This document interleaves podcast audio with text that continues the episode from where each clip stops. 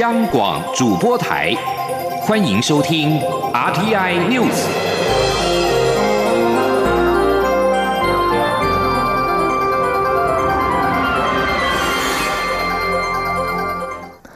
各位好，我是张旭华，欢迎收听这节央广主播台提供给您的 RTI News。中央流行疫情指挥中心今天公布，国内新增两例境外移入 COVID-19 确定病例，分别是从印尼和中国入境。截至目前，国内累计七百一十八例确诊。由于时隔十个月又有从中国大陆移入的确诊个案，指挥中心今天表示，该名台商曾经到浙江及上海浦东机场入境台湾十二天之后发病，研判是在境外感染。虽然无法完全排除本土感染的可能性，但因为在台湾居家检疫是一人一室，因此在台感染的几率很低。记者刘品希报道。疫情指挥中心八号公布，国内新增两例境外移入 COVID-19 确定病例，再添一名印尼籍移工，另一名则是从中国大陆浙江返台的台商。该名台商十一月二十二号自浙江返台，入境时无症状，并持有登机前三日内核酸检验阴性报告。十二月四号在居家检疫期间出现发冷及发烧症状，八号确诊，CT 值为十五。指挥中心发言人庄仁祥表示，这名台商二采都是阳性，且 CT 值十五，血清抗体阴性，研判是近日才发病。他进一步指出，该名台商从入境到发病间隔十二天，有可能是境外感染，一直处于潜伏期。虽然不能排除本土感染的可能性，但几率很低。他说。因为他的这个发生症状是在十二天了，第十二天的时候，那当然是有可能是还在还在从境外的潜伏期之内。那那你说他有可能本土感染也是有可能哦。不过呃，因为在台湾的我们的旅馆都是一人一室啊，也都不会接触到其他人，那这当然在台湾感染几率就会比较低了。那我们也会针对这个个案，然后做做培养，那看是不是。跟中国大陆的他们病毒株的一个序列啊，就可以比较清楚。由于该名台商曾待过浙江，并由上海浦东机场出境，感染源受到关注。庄仁祥指出，这名台商在十一月二十二号从浦东机场返台时。刚好该机场有七例确诊，浦东机场也连夜裁减一万六千例左右，因此感染源究竟在浙江还是上海？指挥中心会将相关资料送交陆方，由对方去调查。此外，近来印尼移入确诊个案大增，目前是境外移入个案最多的国家，治疗费用恐达新台币上亿元，外界质疑这笔费用将由全民买单。对此，庄仁祥说：“COVID-19 属于法定第五类传染病，可能会传染他人，因此只要依法隔离，相关费用都由公费支出，不管是国人或其他国籍，包括中国大陆人民都适用。此举也是为了国人健康着想。”央广记者刘聘熙在台北的采访报道。日前，一名印尼的移工确诊，事后追查出医管公司安排四十八名移工在自主健康管理期间同住大通铺，引发轩然大波。中央流行疫情指挥中心今天下午和劳动部开会，准备寄出短期和长期方案。短期将实施掌握移工行踪及强化自主健康管理规范两大措施，长期则将修法加重处罚中介公司。劳动部长许明春今天表示，目前已经掌握登记有案的二十二家医管公司，除了一家已经歇业之外，已经请地方协助清查医管公司所提供的移工住宿环境是否符合照顾服务规定，今天就会完成清查。记者刘玉秋报道。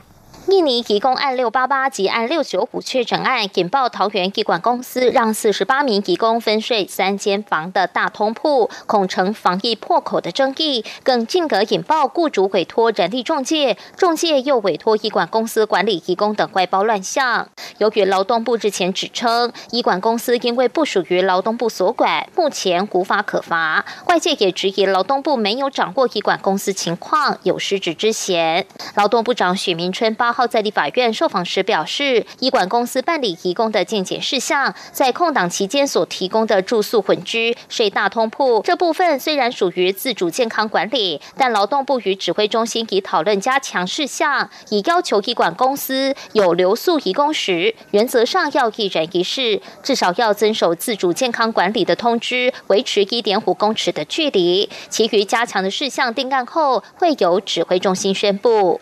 许明春也说，劳动部已掌握医管公司立案的情况，并已请地方政府协助清查，要求医管公司所提供的义工住宿环境必须符合规定。登记是二十二家医管公司，但我们清查的结果目前是二十一家，有一家已经歇业了哈。那我们已经请那个地方政府协助哈，啊去清查这二十一家的这个医管公司。目前啊的一个住宿的状况以及它的环境，那有没有移工留宿？那如果有违反这个照顾服务的规定的哈，我们就要求他要来改善。那这个清查今天下午。好，这两天今天下午会完全整个完成哈。另外，许明春也说，这次四十八名义工分属在三十家中介公司委托医管公司办理健检事项，劳动部也已发文给这三十家中介公司，就混居情况要求限期改善。未来若还有类似的情况，情节重大，则会直接开罚。十二月底前就会完成相关修法。中广电台记者刘秋采访报道。行政院主计总处今天公布十一月消费者物价指数 CPI 年增百分之零点零九，结束连续九个月的负成长，转为正成长。主要是蔬菜年增一成多，还有机票年增两成多所致。尤其是机票价格更是创了二十年来新高。记者杨文军报道。主计总处八号公布十一月消费者物价指数 CPI 年增百分之零点零九，终结连续九个月的负成长。其中又以机票上涨了百分之二十一点七一最多，创了二十年来新高。主要是受到疫情影响，航班运量不足，让国际航线机票价格上涨。另外，蔬菜也上涨了一成多，主要是去年蔬菜盛产比较基期较低，其中蒜头大涨六成，包。新白菜、敏豆、番茄都有四成不等的涨幅。主计总处物价统计科科长曹志宏分析，今年物价的下跌主要还是因为油料费，但十二月有慢慢回升，可是要转正也没那么快。十一月的物价转正也代表没有通缩疑虑。他说：“不过因为这是能源成本降低，对民众应该比较不会影响，所以并没有通缩疑虑啊。加上现在。”稍微转正的，所以通缩率应该是不管是在那个。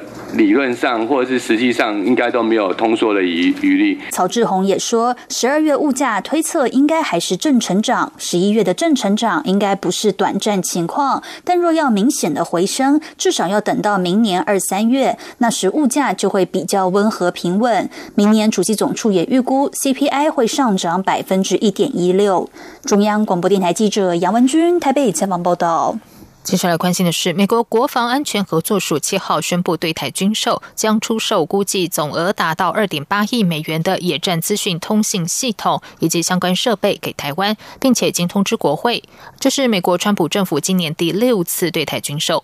总统府发言人张敦涵上午对此表示，我国政府再次感谢美国政府对协助台湾强化自我防卫能量的高度重视，这也再次显示美国政府以具体行动落实《台湾关系法》及六项保证。的安全承诺，并将进一步增强我国军战略和防卫需求。行政院长苏贞昌对此强调，要保护台湾的主权和人民的安全，一定要自己尽力努力。我方会买必须要的武器，保卫台湾主权和人民安。全外交部今天表示，这是川普总统任内第十一度对台军售，充分展现美国政府对台湾国防需求的高度重视，并且已经逐步落实对台军售常态化机制。记者王。兆坤报道，国防部表示，美国政府于美东时间七号就野战资讯通信系统对台军售案进行知会国会程序，渴望在一个月后正式生效。这一批防御性武器可强化我方资讯通信能力，建立可视防卫战力。外交部对此表示欢迎，感谢美国政府持续以具体行动履行《台湾关系法》及六项保证对台湾的安全承诺。外交部发言人欧江安说：“这是川普总统任内第十一度，也是今年的第六度的对台军售，充分展现出美国政府对台湾国防需求的高度重视，并且已经逐步的落实对台湾的军售常态化的机制，使我国能够及时的获取防卫所需的装备，有效提升核阻能力。”外交部强调，面对中国持续的军事扩张和挑衅，我国将以坚实国防维护国家安全。并持续深化台美紧密安全伙伴关系，以对印太区域长远的和平、稳定与繁荣做出贡献。中央广播电台记者王兆坤台北采访报道。共机不断扰台，两岸情势紧张。民进党立委邱志伟关切两岸未来是否有对话的可能性。对此，陆委会主委陈明通今天表示，只要对岸改变想法，不要强加政治框架在我们身上，对话就有可能。记者刘玉秋报道。立法院会八号进行市政总质询，行政院长苏贞昌率各部会首长列席被质询。民进党立委邱志伟质询时关切，蔡英文总统在元旦五二零就职与国庆演说中，就两岸关系强调和平、对等、民主对话是两岸互动的基本立场。但目前两岸紧张的情势下，是否还有对话的可能性？对此。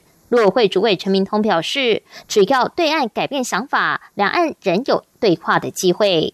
只要对方改变他的想法，不要强加政治框架在我们身上，那么对话就有所可能。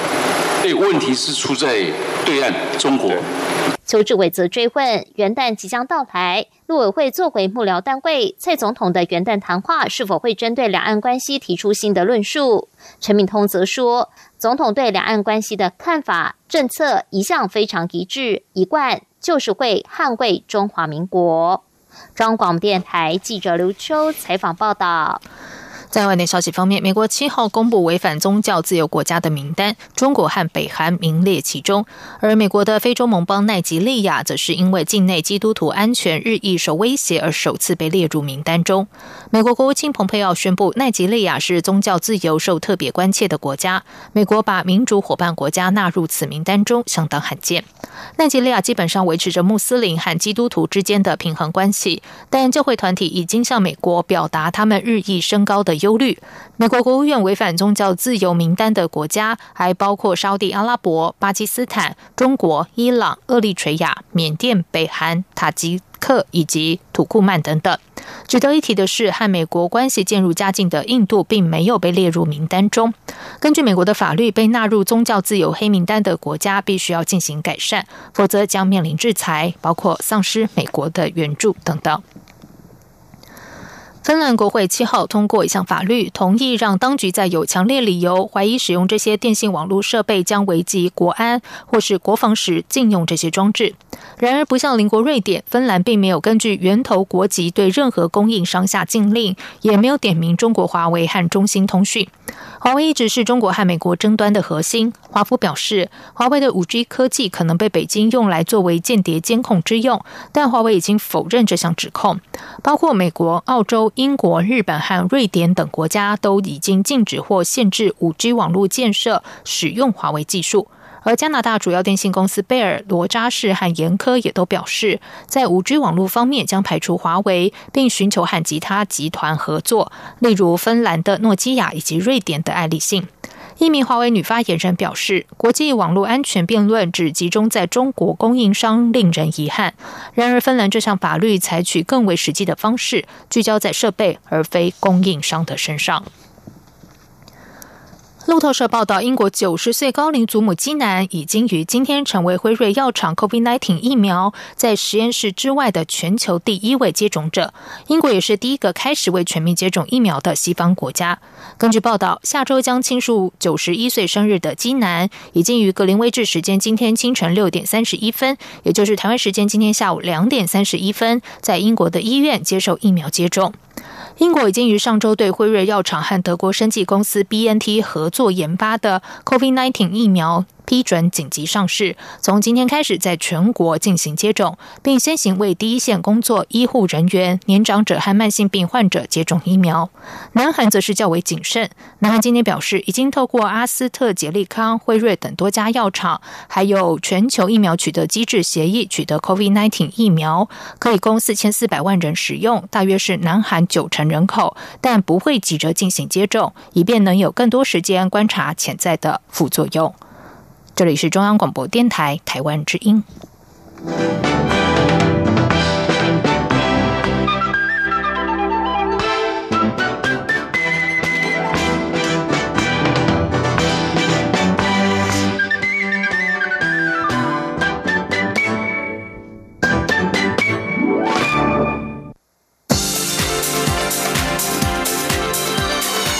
这里是中央广播电台台湾之音，欢迎继续收听新闻。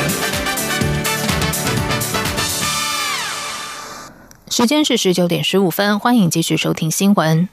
交通部今天举办年度招商大会，推出包括陆海空及铁公路在内的七十个投资项目，释出超过新台币千亿元商机。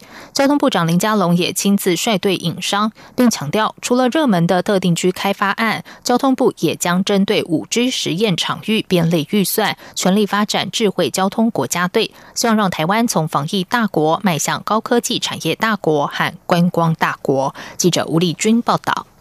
交通部长林佳龙八号率领所属陆海空及铁公路机关，在台北举办二零二零招商大会，释出大鹏湾国际海洋休闲度假区、基隆港旅运大楼及安平港水岸复合观光游憩区等招商案，以及高铁桃园站及台中站周边土地开发案，还有台铁台中站、园林站及屏东站周边土地。的四件都更案等，总计七十个引资项目，释出超过新台币一千亿元的商机，也吸引了近三百位国内外业者参与盛会。林佳龙致辞时指出，交通部近三年招商成绩名列各部会之首，连续三年荣获全国招商卓越奖，其中新东阳斥资三亿改造国道关西服务区。经典国际斥资三十亿打造台中铁道文化园区，长荣海运更斥资三百六十四亿打造超大型货柜轮靠泊装卸的新式深水码头，渴望在世界供应链重组的时刻，让高雄港重振雄风。不过林佳龙也指出，除了这些传统热门项目，交通部也针对五 G 实验。场域定出创新实验条例，提供淡海新市镇场域，未来也将编列预算，全力发展智慧交通，希望让台湾从防疫大国迈向高科技产业大国和观光大国。他说：“我们也有预算，包括新的四年智慧运输系统四十二亿多，公路公运计划也将近三百亿，都会全力来支持发展。”智慧交通，其他在车联网、轨道、智慧物流、海空港，在虚实整合的智慧观光上，都可以看到台湾已经在世界上开始建立自己的地位。我们也希望台湾从防疫大国迈向高端的科技产业大国。当然也是最适合旅游的观光大国。因此，招商大会上也展示了智慧电动巴士等多项交通部未来的重点产业，希望吸引厂商投入，组成国家队来打国际杯。中央广播电台记者吴丽君在台北采访报道。政府开放来猪进口引发的争议不断，在野党强烈要求未来进口肉品应该强制标示是否含有来剂。国民党立委费鸿泰今天在立法院会总咨询时质疑，政府为何开放来猪却不开放国内猪肉使用来剂？行政院长苏贞昌表示，因为台湾养殖技术好，不需要使用来剂。苏贞昌指出，他过去吃美国牛肉都含莱克多巴胺，已经吃了八年。开放来猪不是一定要民众食用，而是公民众选择。苏贞昌也强调，多数进口商已经表明不会进口来猪，也宣誓会标示不含来剂，这是商家的行为。如果由政府来做，就是贸易障碍。国民党主席。的立委江启臣在质询时质疑苏贞昌过去担任民进党主席时对开放来猪持反对态度，现在却又支持进口。他要求苏贞昌为此道歉或请辞。苏贞昌则是重申，他一定会维护国民健康，也要让台湾走得出去做国际贸易。莱猪开放的争议未歇，日本福岛五县市何时扣关的传闻又起，引发民众关注。苏贞昌今天在立法院表示，政府没有急着要开放福岛五县市的食品，会把民众安全摆在第一位，处理食品安全的问题会依据科学证据和国际标准。民进党立委郭国文今天在立法院会质询时建议，分阶段解除日本核实进口限令，不一定要一步到位。对此，卫福部长陈时中表示，这是经贸谈判的过程，政府会确保食品安全。记者刘玉秋报道。来猪进口引发的争议未歇，日本福岛五县市食品是否也将扣关，引发民众关注。民进党立委郭国文八号在立法院会总质询时表示，从二零一一年到二零二零年，日本福岛等五县市蔬台食品已经检验超过十六万件，只有两百二十八件被检出微量辐射，但都在标准内。我国食药署也委托台大团队针对三十一件福岛五县市食品进行私检测，结果。都未检出，初步可判定食品应该已无辐射污染。他并问是否还有其他的检验方式。对此，卫福部长陈时中答询时表示，经过这段时间，该验的、该有的科学证据都显示，日本虎县市食品是安全的。至于是否要再委托第三方检验，则要是有无新议题或是新状况。郭国文则建议开放日本虎县市食品进口，不一定要一步到位，可以循序渐进、分阶段解禁。他认为，可以在优先确保国人食安无虞的大前提下，先严厉修正其他日本。县市进口食品两证改一证的管制措施，再与日本谈判交换农产品出口。陈时中回应表示，这是经贸谈判的过程。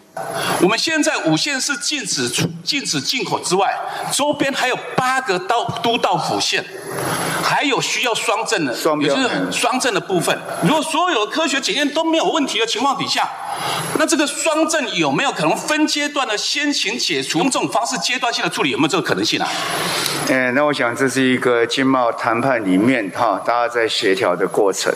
那我们这边就是确保哦相关的产品是安全的。行政院长苏贞昌则表示，政府还会讨论开放日本古县市食品进口问题，但已注意到立委的建议。郭国文并强调，他身为亚东国会议员友好协会会长，曾发函邀请日本前首相安倍晋三到国会演讲。据他了解，安倍。有意愿，最快可能在明年来台。但安倍晋三不希望落入是来谈五县市食品解禁的印象，而应该是为了帮助台湾加入 CPTPP。郭国文建议苏贞昌积极准备，若苏贞昌能在任内解决美猪，排除台日贸易障碍，将能与蔡英文总统并列齐名，名留千史。苏贞昌则回应表示，他身为行政院长，是以国人安全以及国家利益为第一。个人事小，不足挂齿。中央广播电台记者刘秋采访报道。台铁瑞芳侯东路段四号发生大面积边坡滑动，中断东部干线。交通部长林佳龙今天重申，相关单位正在积极抢修，目前仍朝向十三号通车努力中。此外，他也责成台铁局三个月内完成边坡分级检讨。台铁喉洞段边坡检测列为相对稳定的 C 级，却发生坍方，引发外界质疑有边坡分级笼统的问题。对此，林佳龙在立法院表示，请台铁局进一步参考包括高铁、高速公路关于边坡的监测预防，还有所有设施的标准，做彻底检讨跟全面改善。林佳龙也对台铁这次事故的反应能力表示肯定。他认为台铁这次预警和应变处置得宜，才避免了可能发生的重。重大灾难。继续来关心的是国际数学和科学教育成就趋势调查二零一九结果在今天傍晚出炉。台湾四年级学生的数学平均成就在国际排名第四，科学名列第五；八年级学生的数学和科学则都位居世界第二，而且和四年前相比，不仅再进步一名，八年级学生数学程度落后的比率也从百分之十二下降到百分之十，城乡差距也缩小。记者陈国伟报道。教育成就评鉴国际协会从一九九五年开始办理国际数学与科学教育成就趋势调查。这项计划每隔四年对参加地区的学生抽样进行数学与科学的教育成就调查。教育部表示，这次有五十八个国家参与四年级评量，三十九个国家参加八年级评比，并首度采用电脑施测。这是我国第六次参与 Teams 调查，作业与调查方式都依照标准流程与国际同步进。进行。台湾去年参加这次调查的有效样本共有一百六十二校三千七百六十五名四年级学生，以及两百零三校四千九百一十五名八年级学生。结果公布，台湾四年级学生的国际数学成就排名全球第四，两史分数仅次于新加坡、香港及韩国。四年级科学成就排行第五，只落后新加坡、韩国、俄罗斯与日本。我国八年级学生在数学及科学两方面的成就都位居世。世界第二，新加坡学生则在四个两史分数都拿下世界第一。教育部次长林腾蛟表示，台湾学子这次在 Teams 的表现仍然优于国际平均水准。整体来讲，呃，成绩的分是相较上一次，除了这个四年级的数学是持平之外，其他的四年级的科学、八年级的数学跟科学。啊，都各进一个名次啊。教育部指出，我国八年级学生数学程度落后的比率在四年间大幅下降两个百分点，从百分之十二降到百分之十，而且八年级的数学与科学在都市和乡村间的差距有微幅缩小，显示有拉近城乡教育差距。教育部感谢第一线教师的努力。中央广播电台记者陈国伟台北采访报道。接下来就进行今天的前进新南向。前进，新南向。